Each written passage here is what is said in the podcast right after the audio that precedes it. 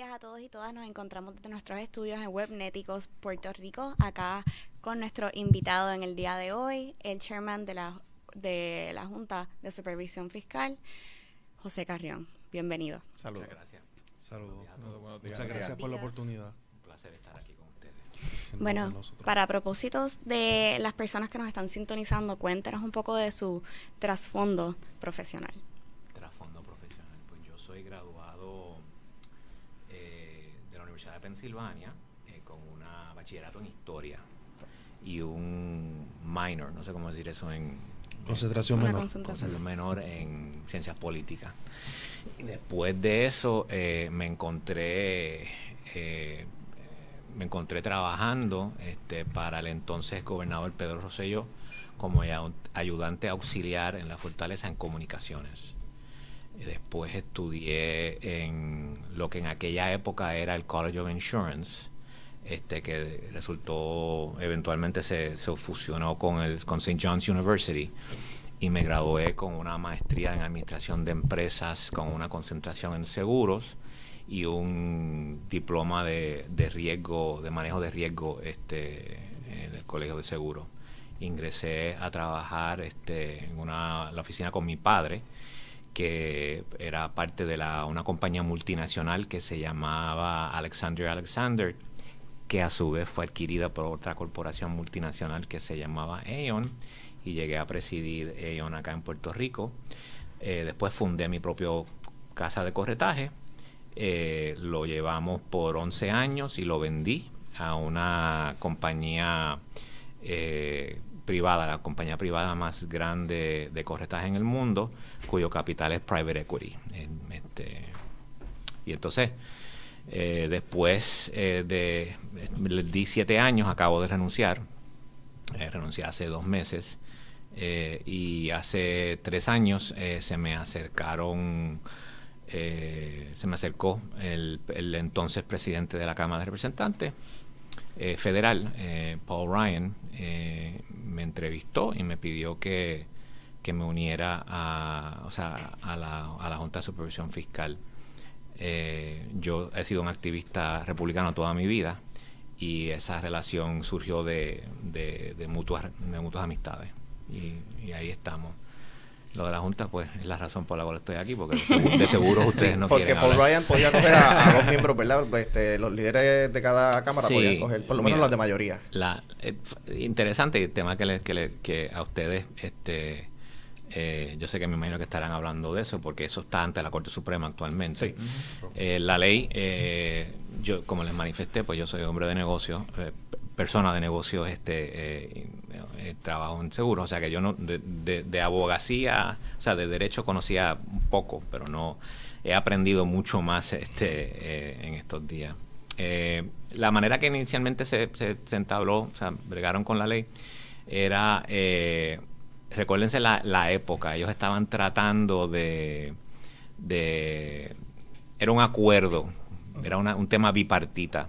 En aquella época, pues a la presidencia la ocupaba el, presidente Obama, la Cámara y el Senado ambos eran de control republicano. Los republicanos, pues querían eh, ocuparse de que eh, a cambio de reestructuración de deuda, eh, que era la meta eh, principal del, Partido Demócrata, que hubiesen algunos eh, reformas este, y disciplina fiscal y reformas estructurales. Eh, pues es la manera que, que levantaron la Junta, pues entonces era dos nombramientos eh, del presidente del Senado, en, en los Estados Unidos le dicen el líder de la mayoría, A Mitch McConnell. este, a Mitch McConnell, y dos de, del aquel entonces este eh, presidente de la, de la Cámara, eh, este Paul Ryan. Y entonces pues, cada líder de la minoría de las respectivas cámaras recibía un nombramiento y el presidente eh, recibiría eh, un nombramiento absoluto. Como saben, todo eso se edificó y se estructuró bajo la cláusula de territorial y las implicaciones del- del- de los poderes que, que tiene el Congreso ante eh, la situación política de Puerto Rico. Y eso es lo que se está litigando en la Corte Suprema, entre otras cosas. Así que Eh, caso dicen que pronto a lo mejor va a bajar. Ellos, ustedes dirán, este, creo que la Corte Suprema tienen unas cosas raras que los miércoles, este, tal fecha, y eso fue, no sé si fue, no, perdóname, el martes. Sí, pasó y no estaba. No, no salió, así que hay que esperar otro mes, supuestamente. Me dicen que lo máximo es hasta junio, este, que de una forma u otra eh, tienen que tomar una determinación en junio porque empieza otra proceso, otra sesión y demás. Ese ha sido un proceso interesantísimo, este, eh, pero caramba, otro pleito más. Este, eh, esta quiebra ha sido un éxito para los abogados eh, y es difícil. Y le preguntamos cuáles son sus funciones específicas como presidente de la Junta actualmente. La ley, la ley me, me, daba, eh, yo, por ejemplo, yo era el que tenía que, plantear el, el, director ejecutivo, tenía que, sugerir el director ejecutivo, eh, eh, adelantar ese nombramiento, entre otras cosas. Ese, habían pocas cosas por estatuto que, me, correspondían. La realidad es que mis funciones son más bien buscar consenso entre los miembros. Eh, este, cuando inicialmente pensábamos que iba, que iba a ser eh, un tema dividido, eh, ¿verdad? Versus, republicanos versus demócratas. no ha resultado ser así, pero he tenido que siempre buscar la oportunidad de, de, buscar consenso, asegurarme de que las personas, que los miembros de la Junta se sientan eh, escuchados, que se sientan que estamos este, buscando, eh, o sea, que los estamos escuchando, tratando de, fomentar eh, eh, la discusión y, fomentar el consenso. también en Puerto Rico es escuchar, reunirme con todos los stakeholders habidos y por haber. Me he reunido con todo el mundo que ha solicitado una reunión, desde las personas más a favor y de las que no que te lo expresan sobre todo privadamente pero siempre es privadamente a los que no, no están tan a favor y con mucho gusto los atiendo a, todo el mundo y entonces pues traigo esas preocupaciones las recojo y las, las trato de, de, ¿verdad? de canalizar eh, para poder asegurarme de que se están este, eh, eh, recibiendo todas esas, esas atenciones he tenido que bregar con la prensa acá y allá no me gusta. he tenido que atender y bregar este, con los políticos más bien allá en el Congreso, todas las personas, muchas de esas personas que mencionaron anteriormente, y con los los ejecutivos oficiales no electos aquí que representan al, gobernador y a la, gobernadora. Y este y he tenido relación algunas veces difícil con los distintos gobernadores y conversaciones con ellos. Este, e, es el trabajo eh, más difícil que he llevado a cabo en mi vida, es el reto más eh, eh, fuerte que he tenido en mi vida y ha sido bien difícil, ha sido bien, bien difícil. Y dentro del tema de Washington, ¿cómo usted definiría las relaciones con los y las congresistas en la capital? Sí, pues este, hay en, en es interesante porque yo, cuando yo en Puerto Rico decimos, bueno, ¿qué piensa Washington y demás? Pues como ustedes saben, eh, pero mucha gente en Puerto Rico no, Washington no es uniforme en pensamientos, eh, bien parecido a Puerto Rico en cuanto a ciertas divisiones que tenemos acá. Pues allá, pues, este, hay todo tipo de, de, de, forma de pensar. Eh, hay stakeholders que siempre van a estar envueltos con Puerto Rico, que tienen un interés personal en Puerto Rico hay dos representantes em, que tienen familia en Puerto Rico. Eh, uno es el senador Bob Menéndez de New Jersey y otra es la congresista Nidia Velázquez. Como por, tradición y porque como somos eh, un Ward of Congress bajo el Tratado de París, los asuntos de Puerto Rico se atienden en, la Cámara de Representantes. En la Cámara Baja tenemos un representante, eh, un delegado allí, ¿verdad?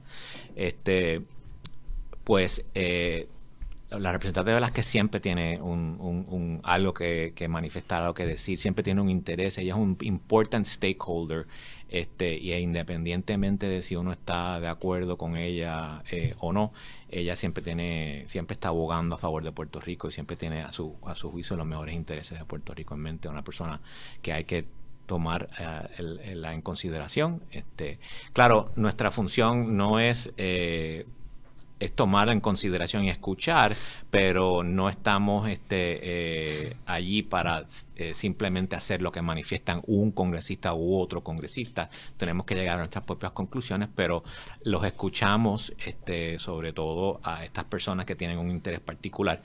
Este, en el lado republicano, donde, donde yo participo eh, con más frecuencia, pues es otra dinámica. Este, es una dinámica más este, transaccional eh, dependiendo del tema. Eh, y depende de cuán conservador sea eh, el congresista, también es este, una, una dinámica particular.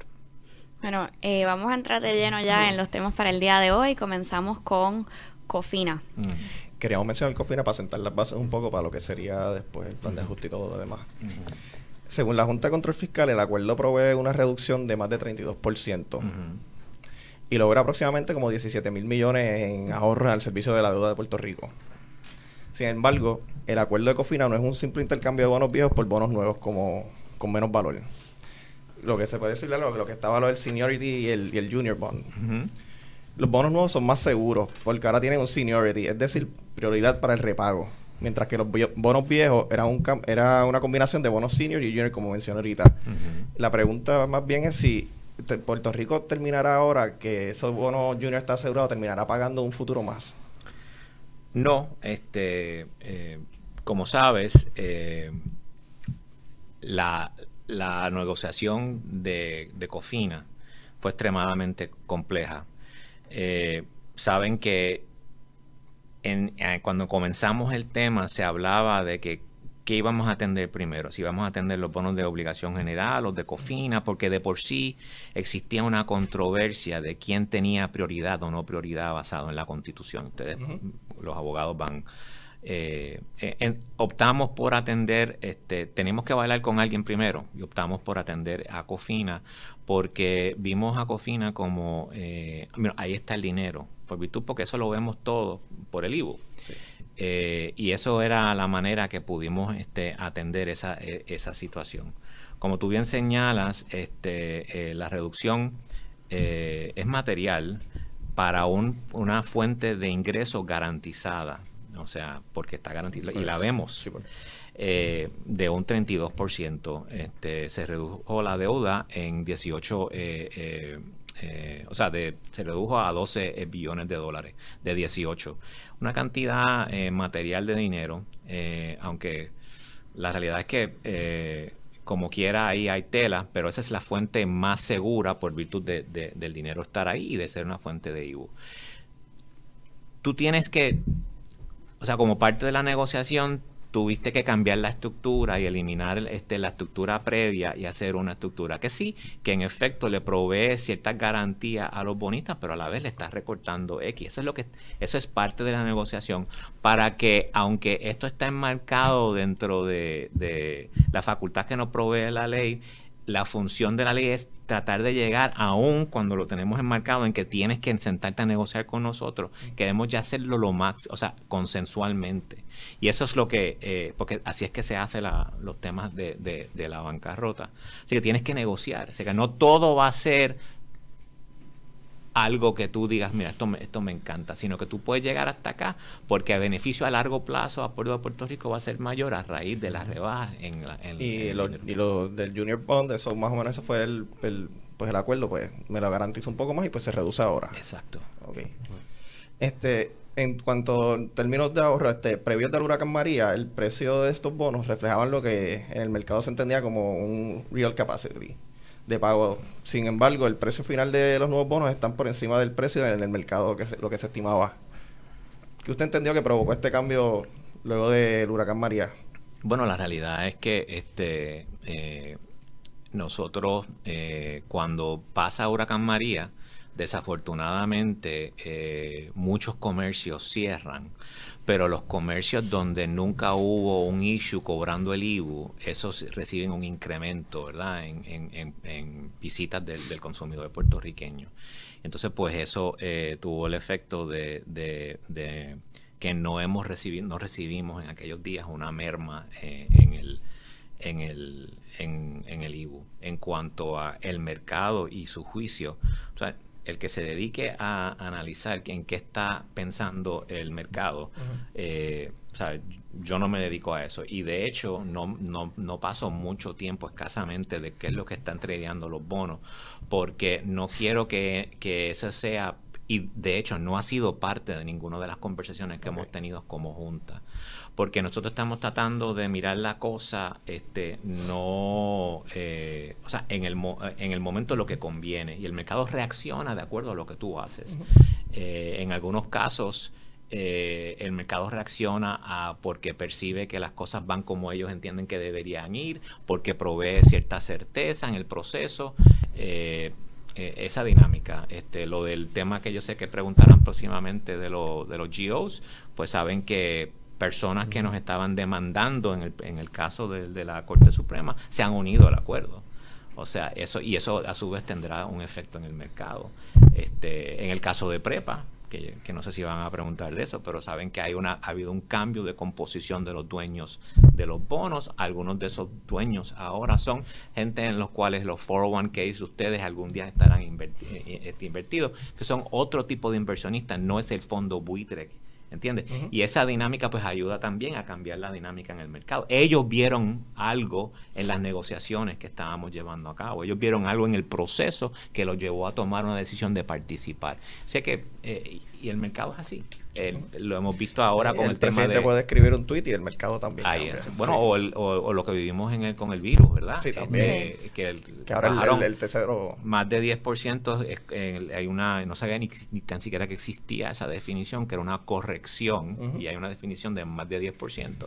Pues eso, tú sabes, wiped out yo no sé cuántos millones de pesos, y entonces pues ahora va subiendo de nuevo, pero ¿qué ha cambiado de allá para acá? Y definitivamente ahora mismo con lo que está pasando con el virus y lo que, ¿verdad? El presidente le pensaba poner unos impuestos a, China, eso se ha visto afectado y, las cosas van a cambiar muchísimo y se está hablando hasta inclusive de una depresión a finales del 2020. No, no digas eso. Esperemos que no. Este, mi pregunta iba dirigida sobre Cofina también y es que se bajo los acuerdos los pagos van a crecer de 420 millones en, en el año fiscal a mil millones en el año fiscal 2041. ¿Cómo Puerto Rico va a pagar aproximadamente mil millones anuales, casi un 10% de sus recaudos actuales, si la economía puertorriqueña no crece lo esperado? Mira, eh, todas las, todas las negociaciones eh, y los acuerdos eh, han sido validados por estudios económicos que nosotros hemos llevado a cabo eh, sí requieren que se lleven a cabo ciertas cosas este, eh, que depende eh, que el gobierno lleve a cabo y que la, economía se comporte de cierta forma. Pero hoy por hoy todo lo que los acuerdos están validados por la data que nosotros tenemos que económicamente es viable para Puerto Rico. Si tú me estás diciendo que si puedo predecir con exactitud el futuro, ¿quién puede? Este, es una, eh, eso no es, no es factible. Tenemos que hacer lo mejor eh, posible bajo la información que tenemos ahora y con las herramientas que tenemos eh, ahora. Entendemos que se puede pagar y sí, entendemos que hay que llevar a cabo ciertas cosas para poder generar crecimiento económico y, que las cosas se den, pero tú haces lo mejor que tú puedes con bajo las circunstancias y las herramientas que tú tienes ahora. Sí, ¿no? Y mencionaba, este, durante este proceso de reestructuración de deuda se han aprobado seis planes fiscales, uno en el 2017, en el 2018 y en el 2019. En dichos planes pues se establecieron unas proyecciones económicas y poblacional que de hecho muchos expertos han dicho que pues no se han materializado de la manera en que se esperaba. Y le quería preguntar a usted, ¿por qué entiende usted que pues no se ha materializado? Por ejemplo, eh, el crecimiento poblacional, eh, la población ha decrecido, eh, mayor cantidad de personas se han ido.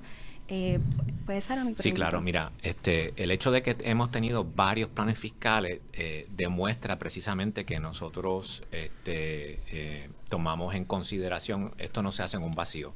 Si hay que, si hay que hacer los ajustes necesarios, pues se hace, y no se hace livianamente, se hacen estudios eh, se validan y entonces pues reevaluamos el plan fiscal y si tenemos que enmendarlo, este, eh, pues eh, así se hace y lo hemos hecho precisamente porque algunos de los este, supuestos iniciales pues no, no se llevaron a cabo caramba, este, el supuesto era no tener una circunstancia como la que vivimos, la, la que vivió el pueblo con María, ¿verdad? Tuvimos que hacer cambios relacionados con, con ese tema. y si tenemos que hacer cambios en el futuro, pues así se harán. Bueno, quizás esta junta no, pero la, próxima junta lo hará. El plan fiscal no está escrito en piedra, este, it's not written in stone, está ahí este, para enmendarse eh, y para reflejar las realidades de, del pueblo de Puerto Rico. Este, es un documento que respira, que vive. Bueno, eh, sabemos que existen unas obligaciones generales y que hay un acuerdo provisional que se ha llevado a cabo. Eh, este sería nuestro próximo tema. Eh, Qué alegría.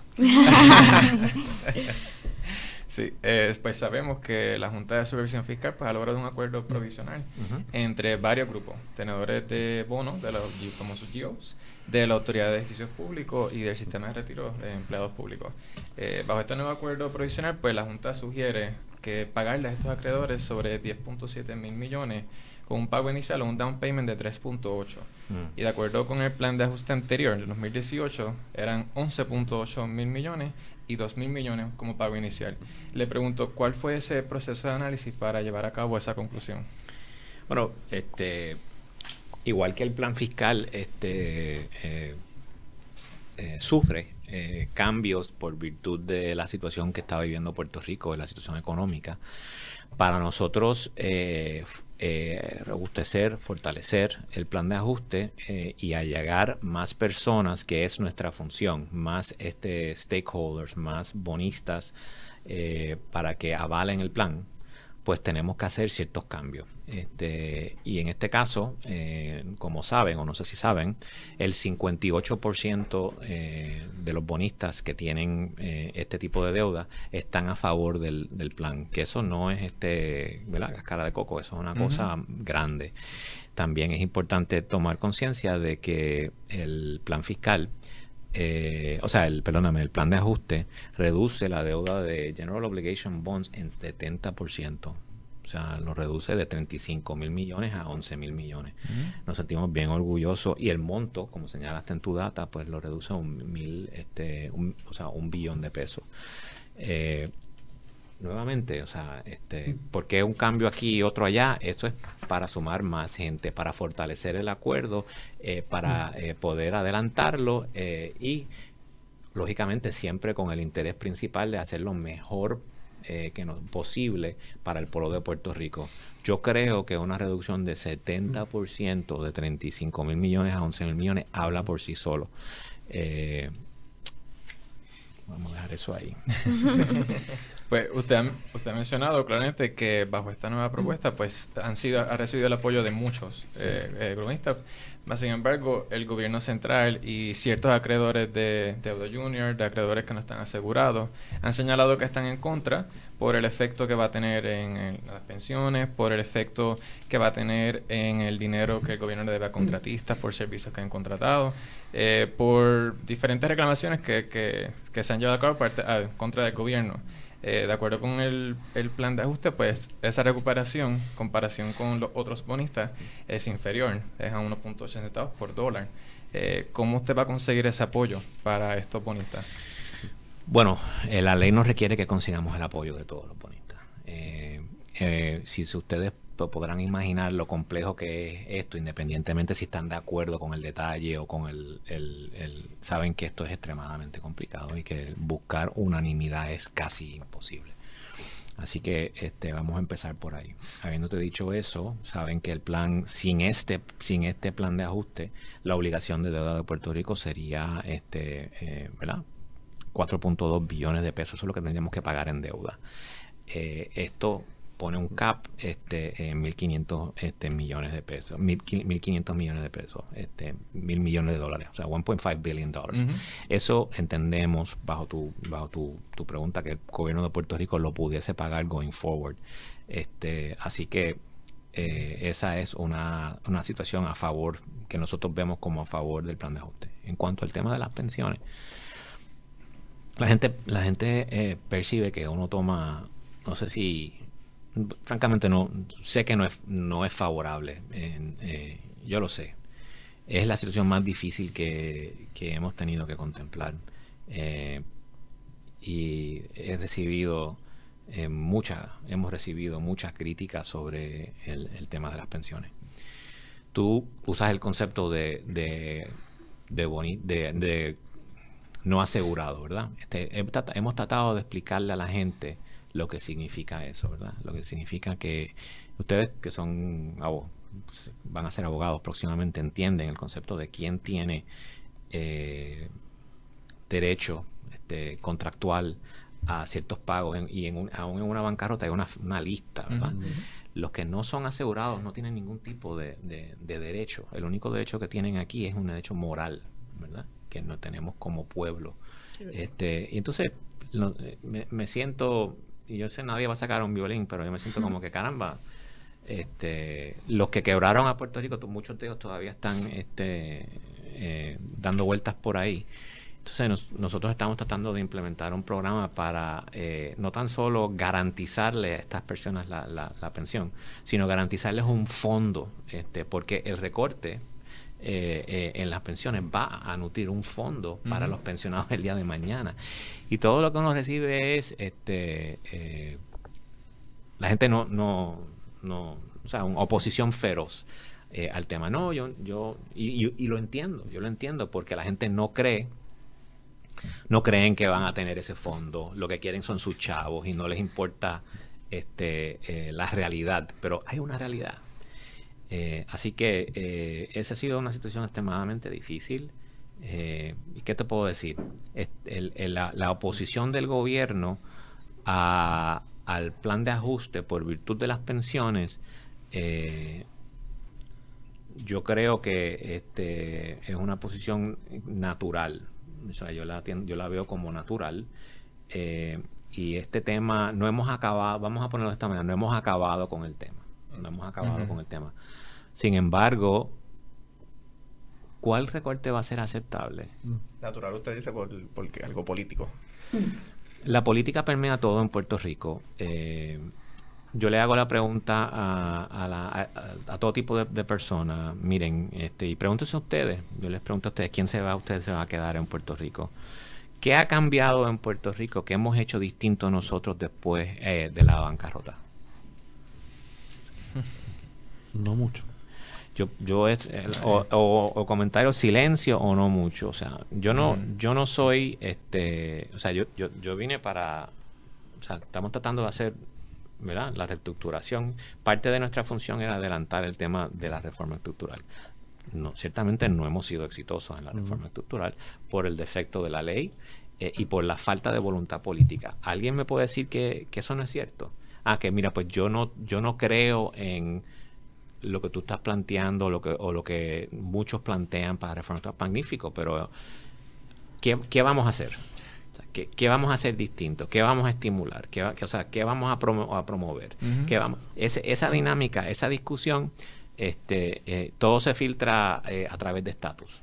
Claro. Es que entiendo, ¿verdad? Ese no mucho puede significar, ¿verdad? La intransigencia de, de, de la llegada, ¿verdad? De la Junta de Supervisión Fiscal a, la esfera local, lo que verdad genera un poco de limitación en cuanto a la soberanía del gobierno central y eso crea un poco de intransigencia en ese sentido hablando, así que yo, yo diría que ese no mucho se debe a eso, a la intransigencia y a, y a la inaceptación. De acuerdo, o sea, nadie, nadie, yo me imagino, yo si yo soy una persona que llevo años postulándome, este, finalmente se me da.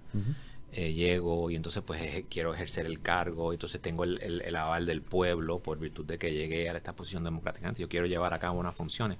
Entonces tienes esta gente que están impuestas, que llegaron por paracaídas con estos poderes. I get that. Yo entiendo, yo entiendo eso, este, eh, pero eso no, pero eso no significa que no deberías adelantar una visión alterna o una visión consona o una visión relacionada con este, eh, cambios estructurales para estimular la economía. Nosotros este, en, el, en el plan este fiscal están planteados varios, puedes escoger lo que te parezca bien o si no te parecen bien eso, puedes escoger otro. Yo les hice a ustedes una pregunta que hemos hecho distinto. ¿Sabe? Un político astuto pudiese manifestar, bueno, hicimos una cosita aquí con la, lo laboral, o pasamos algo. Eso no va a cambiar nuestras circunstancias. ¿verdad? Este, ustedes son jóvenes, Ustedes, son los que van a estar levantando el próximo este, eh, eh, el, pues, Puerto Rico. O sea, ¿qué vamos a hacer? Les, pregunto, la deuda, la deuda, la deuda, eh, salir de la deuda y va a haber los issues de que debería haber pagado menos, eso es mucho, o whatever, tú sabes, todos esos issues. Eso es una herramienta, eso es una cosa nada más que hace falta, que tenemos que hacer, pero lo, lo otro que tenemos que hacer es, es este, cambiar nuestras circunstancias este, eh, para dejar de vivir de fondos federales.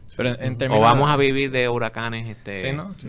Y, no sé si se ha, contemplado, disculpen, que quiero añadir un comentario, pues sobre la posibilidad tal vez de vislumbrar eh, los un posible ingreso a base de los de las exenciones contributivas, de los incentivos contributivos, que se dice que a base de esta fuente podría haber 20 mil dólares 20 mil, sí. 20 mil millones. millones de dólares que podrían ingresar anualmente al gobierno. Sí, no, no, o sea, este, la, la, realidad es que tenemos que revisar todo el tema de los créditos. Y empezamos, te, te eh, o sea, recordarás que la primera vez que salió el, la lista de los créditos contributivos fue hace poco.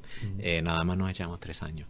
Este, pero nada, es transparencia, se está moviendo la cosa y eso va a promulgar la conversación de qué es lo que debería ser un incentivo este, para el pueblo de Puerto Rico, qué dónde está el, el, el, ROI, ¿verdad? El Return on Investment para Puerto Rico, si vale la pena o no. Y entonces también eso, la transparencia va a ayudar a evitar de que el amigo del alma de fulano le den un crédito o no y que el pote de crédito esté eh, eh, eh, este, custodiado, ¿verdad? Por, la, por muchos ojos y que la gente entienda. Yo, yo creo en incentivos contributivos. creo que eso es un elemento importante y creo que eso es un elemento importante de, y legítimo de desarrollo económico. Eh, pero hay que verificar y asegurarnos de que sean los créditos indicados, que no estemos regalando chavos y que, y que a su vez el fisco reciba el dinero que debería estar recibiendo. Pero nuevamente, eh, el planteamiento de un crédito contributivo nada más eh, no va a ser que cómo tú vas a traer capital foreano a, Puerto Rico, cómo tú vas a estimular que el capital que esté en Puerto Rico este, se, se lleve acá en Puerto Rico, cómo, o sea, yo no, yo no planteo, yo no tengo la, la, la, solución. Lo que se han hecho estudios eh, y lo que estoy planteando es que necesitamos un, desarrollar un modelo económico eh, para poder cambiar nuestras circunstancias, independientemente de si usted favorece la independencia o si usted favorece la estabilidad o quedarse como un territorio, tiene, hay que cambiar nuestras circunstancias. Y ese es el planteamiento eh, que, que hemos tratado de llevar y no hemos sido exitosos porque no hemos podido llevar a los oficiales electos a tomar eh, decisiones por la situación política que tú planteaste eh, y así nos y en eso nos encontramos eso eventualmente tenemos que hacer algo porque no vamos a vivir exclusivamente de fondos federales ¿Y usted entiende que eso es un nivel de pago sostenible de la deuda? Tomando en consideración precisamente esta discusión, tomando en consideración la que la ley 154 que le da que de los arbitrios a las corporaciones eh, ya el Tesoro Federal ha, mencionado, esto ya se va a acabar. Ha mencionado que se va a acabar, y es casi el 20% del presupuesto de Puerto Rico. Este eh, ese tema es preocupante, pero le tenemos que buscar una solución eh, que se ajusta para el, contribuyente y para el Estado, y lo tenemos que lograr.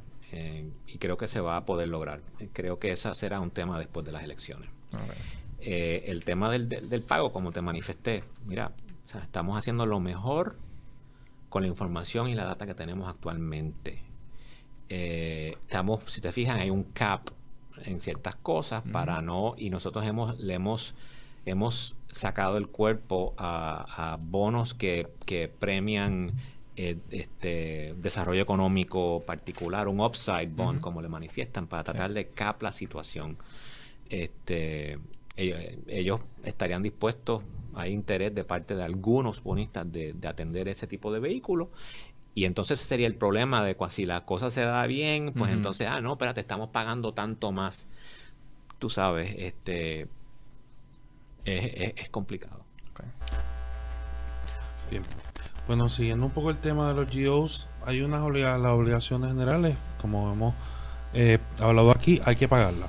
Si se han hecho una reducción combinada, eh, un estimado 29% para los tenedores de los bonos GOs emitidos antes del 2012, eh, una reducción combinada entre un 55 y un 75%, y según el nuevo acuerdo, Puerto Rico resolvería por completo su deuda heredada en vez de 30 años, que era lo estimado, se está reduciendo a 20 años. Eh, ¿Qué pasaría? Sabemos que, ¿verdad? Eh, los servicios esenciales no están definidos en bajo la ley promesa. Traigo el tema porque eh, el equipo de peso y contrapeso tuvo la oportunidad de reunirse con Raúl Grijalva en Washington y salió este tema sobre la mesa que hay una consideración de definir los servicios esenciales en la ley promesa están considerando. Hubo dos vistas públicas y está todavía en el, en el tintero. Así que la pregunta va a los efectos de que qué pasaría con estos acuerdos si en un futuro no muy lejano el Congreso aprueba una enmienda, se aprueba una enmienda a los efectos de definir la Universidad de Puerto Rico como un servicio esencial. Eh, eh, ¿Cómo se vería afectada esta, esta proyección del pago de los bonos? Sí, eh, nadie, nadie, yo, este tema de, de, los servicios esenciales me parece como que es una eh, es una es otra forma de decir de, decir dame más dinero porque nosotros nunca hemos eh, no puesto en el, en el presupuesto de una entidad necesaria o sea, todos los servicios esenciales en Puerto Rico are funded, tienen dinero. Si me, está, si me estás hablando de la Universidad de Puerto Rico y una definición técnica de que la Universidad de Puerto Rico es un servicio esencial, lo cual yo no objeto, la Universidad de Puerto Rico es un servicio esencial. Magnífico, pero los 11 recintos son esenciales. ¿Lo vas a poner en la ley?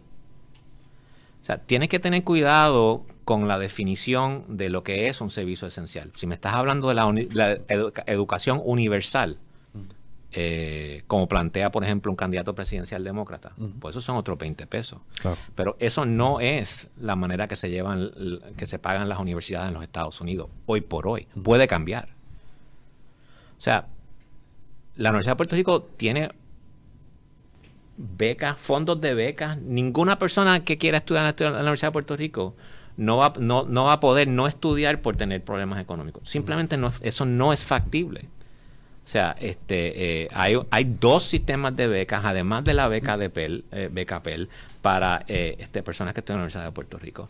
La Universidad de Puerto Rico es un servicio esencial, sin duda.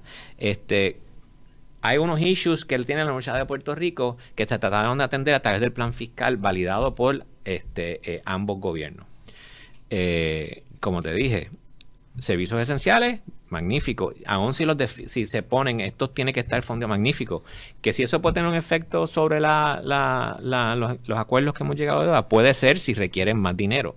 Puede ser, pues tendría que, pero la ley es la ley, nosotros somos una herramienta del Congreso. Mi planteamiento eh, es, que ten mucho cuidado con que, que pidas, porque un servicio esencial para ti no es un servicio esencial para otro aparte de lo obvio, hay muchas cosas que hay entras en área gris, como te planteé el tema de los 11 recintos. Que privadamente, y lo digo, privadamente, muchas personas que trabajan, o sea, que tienen conocimiento de la Universidad de Puerto Rico dicen que no hacen falta 11 recintos. Pero sal afuera a decir que no hacen falta 11 recintos y vas a tener protestas y cuestiones y, demás. Claro. O sea, y, el, congresista Grijalva va, va, a determinar cuántos recintos tenemos necesitamos en Puerto Rico. Pregunto. Bueno, eh, eso, eso de, definir los servicios esenciales eran, eran esos que era así, después que los defines, después si surge alguna otra ocasión que necesites que otra cosa sea definida también como servicio esencial, a lo mejor después que lo definí en la ley no se podía. Sí, y yo creo que debe ser la definición salir de aquí, porque somos nosotros quienes nos beneficiamos de estos servicios, por lo tanto yo creo que la administración de la UPR debe ser eh, discutido con personas conocedoras de la comunidad estudiantil y quizás aledaños también que... De acuerdo. Claro. Y apelar también a la autosustentabilidad de, de ciertos aspectos dentro de la universidad, como por ejemplo eh, crear algún, por ejemplo, siempre he tomado el ejemplo de, de mi recinto, el UPR Macao, en que grupos de estudiantes... Ese es el favorito de Nida Velázquez. sí, porque ella dio clase en recinto.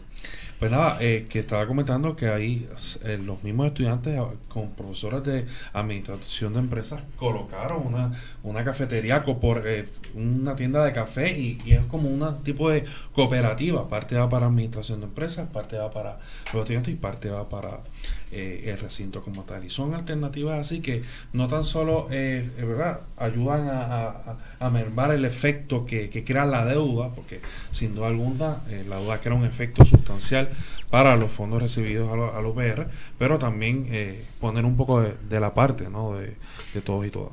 Mira, yo, yo, lo he manifestado anteriormente, si, si el pueblo de Puerto Rico quiere pagar la universidad gratuitamente, lo puede hacer. No, tiene que ponerlo en el presupuesto. ¿Y usted la Junta lo aprobaría? Pues claro. Si está en el presupuesto, no hay ningún problema, pero, lo aprobamos. Pero, ¿qué vas a dejar de hacer para pagar este los, Ese es el reto. Ah, no. En Puerto Rico, el tema de poner algo en el presupuesto, eso es fácil. Es qué vas a dejar de hacer para hacer esto otro. O sea, tienes que tomar decisiones difíciles porque Puerto Rico tiene recursos limitados.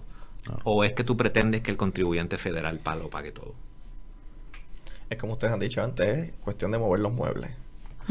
Pero, o sea, ¿entiendes lo que cuando el manifiesto del contribuyente federal? sí, sí. Que eso, es uno de los problemas. la gente dice FEMA, eso lo debería pagar FEMA. ¿Sabes? ¿De dónde viene FEMA? Bueno, un seguro que se paga con eh, eh, eh, no, ese es el, ese es el flood este, ese es el flood program. FEMA es este un programa federal que está nutrido específica, o sea, pago por contribuyentes eh, contribuyentes federales. O sea, el contribuyente de Kansas paga contribuciones y, y, entonces esos chavos llegan a Puerto Rico. ¿Entiendes? Y, y, ellos tienen unas, unas preocupaciones y tienen unas, unas situaciones este, cuando ven pues ciertas cosas que no son únicas a Puerto Rico. O sea, pero el planteamiento de que el dinero no viene de por sí, todo tiene. Por eso es tan difícil las negociaciones con el Congreso, porque cuando se van a esos comités, cada cual, cada congresista está velando por sus constituyentes. Así es. Si él no tiene representación, pues eso no afecta. Pero eso, eso es otra entrevista. Sí, eso, es otra entrevista. Eso para otra. Yo, yo, estoy de acuerdo contigo. Sí, claro. Pero, no tiene, eso no tiene nada que ver con este bueno, ahora eh, el tema que mencionamos al principio, que, que, usted dijo que se imaginaba que íbamos a tocar, que es prepa, eh, y los retos que han habido eh, con las negociaciones. Sí, pues sabemos que desde el 2014 pues han habido pues, una serie de discusiones y negociaciones pues, sobre la deuda de los trenes eléctricas o prepa. la deuda pues, sabemos que ronda los 9 mil millones en deuda extraordinaria y sus obligaciones pues, de servicio de deuda son también sustanciales, 4.5 mil millones. Eh, de información que sabemos que está pública, pues la propuesta para cubrir ese pago de la deuda sería por medio de un transition charge, transmission charge, o un cargo de por servicio. El solar tax. Ajá. y este cargo, pues, sería en adición, pues, a la tarifa actual que tenemos. Eh, pregunto. Em, Ajá, exacto. Pero le, le, pregunto si Puerto Rico... eso fuera. Ah, Sí, pues gracias por añadir, sí. Eh, le pregunto si Puerto Rico, eh, si los contribuyentes puertorriqueños pudiéramos aguantar otro aumento en la, en la tarifa, que de por sí es alta.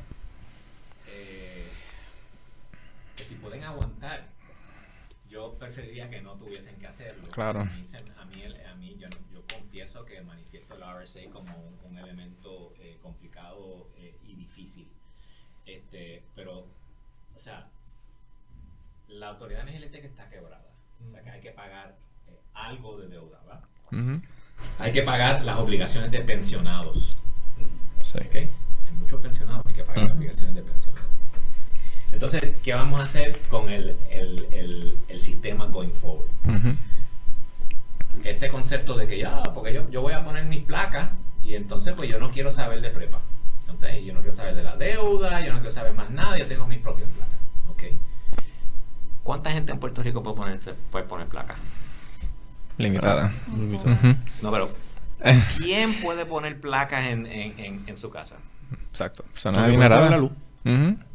Pues entonces, el que no, el que no puede el que no puede poner placa, Ujú. ¿verdad? Digo, al menos hoy por hoy, son la gente que menos dinero tiene, de escasos recursos económicos, y mucha gente de clase media que vive en este que vive en apura. Este, eh, que viven en condominio. ¿ok? Ujú. Eh, entonces, y esa gente, pues entonces, esa gente se va a quedar pagando por un por el, por la bancarrota, por la, por, lo- por las pensiones eh, y por el sistema y todos los demás chéveres van a estar por allá. Ok. Exacto. Entonces, ¿qué pasa? Viene un huracán. Vamos a hablar claro. ¿Qué va a pasar con muchas de esas placas? Se van a destrozar. Vamos a decir que No, vamos a decir que unas cuantas personas van a necesitar acceso a qué? A, no, a, a financiamiento, o sea, a mantenimiento. al, a- al sistema al eléctrico. sistema, porque, so- o sea, sí, ¿qué, sí. Vamos, ¿qué vamos a hacer? O sea, este, eh, uno, el que todo el mundo va a decir, yo me voy sobre la, la- de la red porque voy a bregar con lo mío, magnífico, y a mí va a costar menos, chévere. Tienes una emergencia y el Estado, ¿qué va a hacer por ti? Pues tú vas a decir, chico, dame un break, déjame ponerme, eh, conectarme al Conectarme, sistema. no, sí. ¿Está bien? O sea, necesitamos mantener el, el- el- el activo, ¿entiendes? Que, ha- que, que el costo este aumenta. Sí, aumenta, va a haber un tra- ese transition charge está reflejado. ¿Cuáles serían las esperanzas? Nosotros como, como no entramos en, en y entonces yo, yo no quiero entrar en política eh, ambiental, pero sabemos que tenemos que incrementar este para los renewables, eso hay que adelantarlo. Pero estamos 30 años atrás con liquid este, LNG, con, Sí. con gas natural que yo sé que ahora no gusta, pero la realidad es que no vale lo que vale lo que le estábamos echando a, a prepa hasta hace poco, que es la porquería esa que nos vendía Venezuela. Sí. Este, o sea, tenemos, necesitamos todo, necesitamos eso, necesitamos lo otro, que eso a su vez ayudaría a ese mix a bajar el costo de la electricidad y poder este, eh, bregar con todos estos, estos cargos que son inevitables. ¿Y por De cuánto? deuda tenemos que pagar, pensiones tenemos que pagar. Y el tema de transiciones, te digo que tú no puedes dejar el activo allí, entonces después pretender contar con el activo el día de mañana si te hace falta, más dejar, dejar a la gente pobre sin la habilidad, porque esa gente no va a tener solar panels. ¿Y por cuánto tiempo sería ese transition? Porque se ha habido discusiones de 30, 40 Chico, pues, años. pues, ese- me- me- yo no, Sería- no- eso está en el inciso tal, más cual, no, no, no, pero o sea, te, te adelanto la información. Estoy seguro que está online el acuerdo, si no te lo hacemos llegar. Aquí hay alguien que supuestamente me, me Perfecto, ayuda gracias, gracias. y te hacemos llegar esa información. ¿Se ha Gracias. contemplado el impacto que este transition charge podría tener en los pequeños y medianos comerciantes?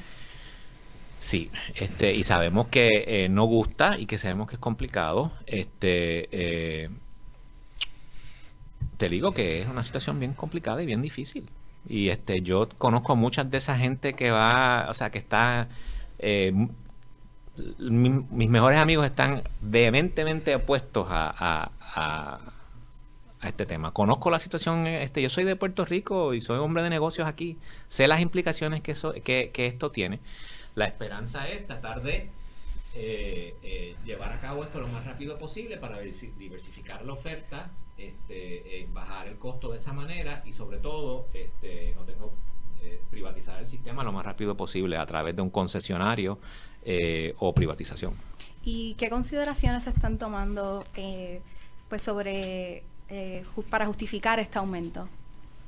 Bueno, ya, ya, ya yo te dije la razón por la cual este está eh, contemplado, no el aumento, sino contemplado todos los cargos.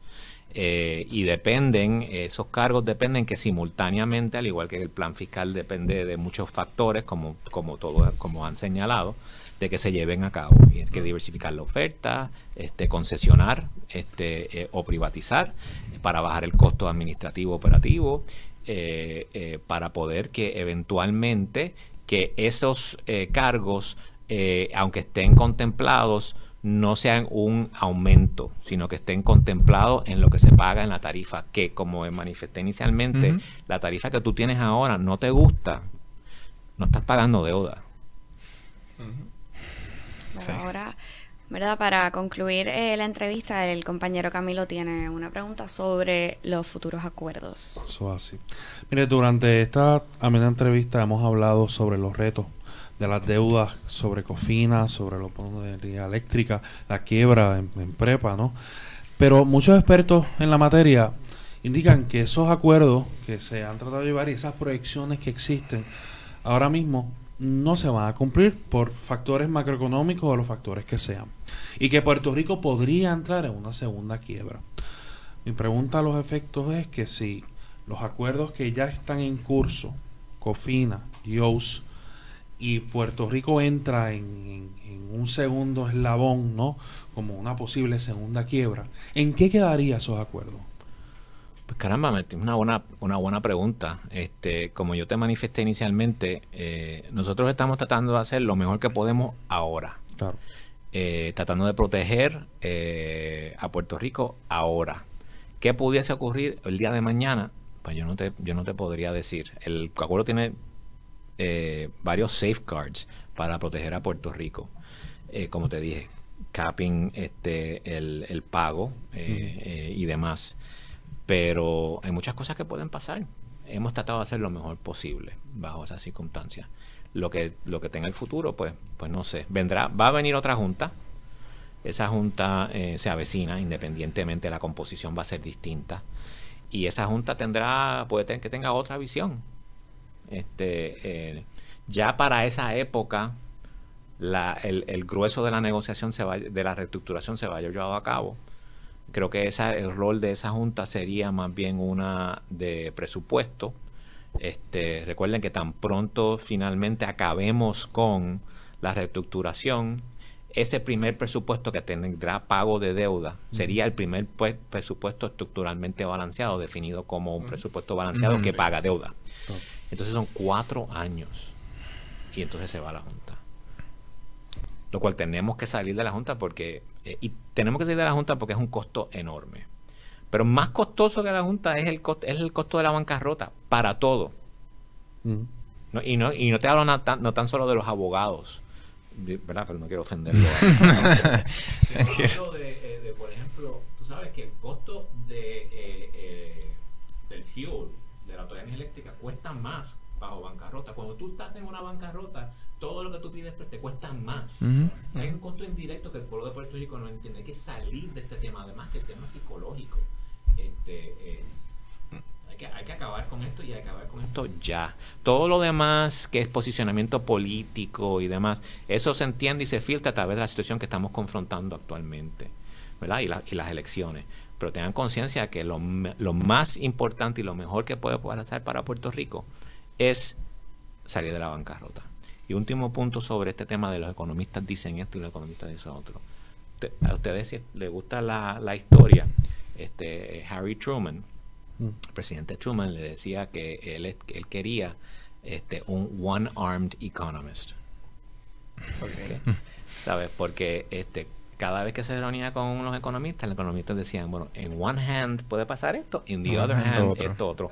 Como el chiste ese famoso de los abogados, de que tienen estos libros que dicen que están, este, que son, tú, tú vas a escuchar aquí. Sí, sí. Que hay estos billetes para darte, no, ah, no, pues estos libros dicen que, tú, que usted va a salir absuelto. O sea, eh, se hace lo mejor que tú puedes bajo las circunstancias y eso es lo que estamos tratando de hacer. Este, la economía, eh, eso es una, es más bien un arte, una ciencia, este, más un arte. Nosotros tenemos esa cantidad de economistas y tú los quieres, pues tú sabes. yo te los envío para que tú veas y te dicen, no, que lo que estamos haciendo es lo correcto por esta y esta, y esta razón. O sea, que, que digan que estos otros, pues eso es parte del proceso que tenemos que hacer, yo tengo que internalizar y aceptar esa crítica y caramba, y si tiene y si tiene validez la discutimos, ¿verdad? Y la discutimos independientemente, pero tengan conciencia de que ¿sabes? esto no es que fulano de tal porque se graduó de aquí, ¿entiendes? Hay una lista. Sí, la, economía no trabaja como esto es una ley, siempre va a funcionar esto en este sitio. Exacto. Bueno, ni las leyes funcionan así. Ya vemos, ya vemos. Exacto, eso. Bueno, depende. Hemos llegado al final de nuestra entrevista. Le agradecemos al chairman de la Junta de Supervisión Fiscal por estar con nosotros en el día de hoy y a todos ustedes por sintonizarnos y apoyarnos siempre. Recuerden que nos pueden seguir en todas las redes sociales como Pesos y Contrapesos. Que tengan un buen día. Gracias. Buen día. Muchas gracias. Gracias a ustedes. Hasta luego. Qué chévere. Los felicito. Gracias.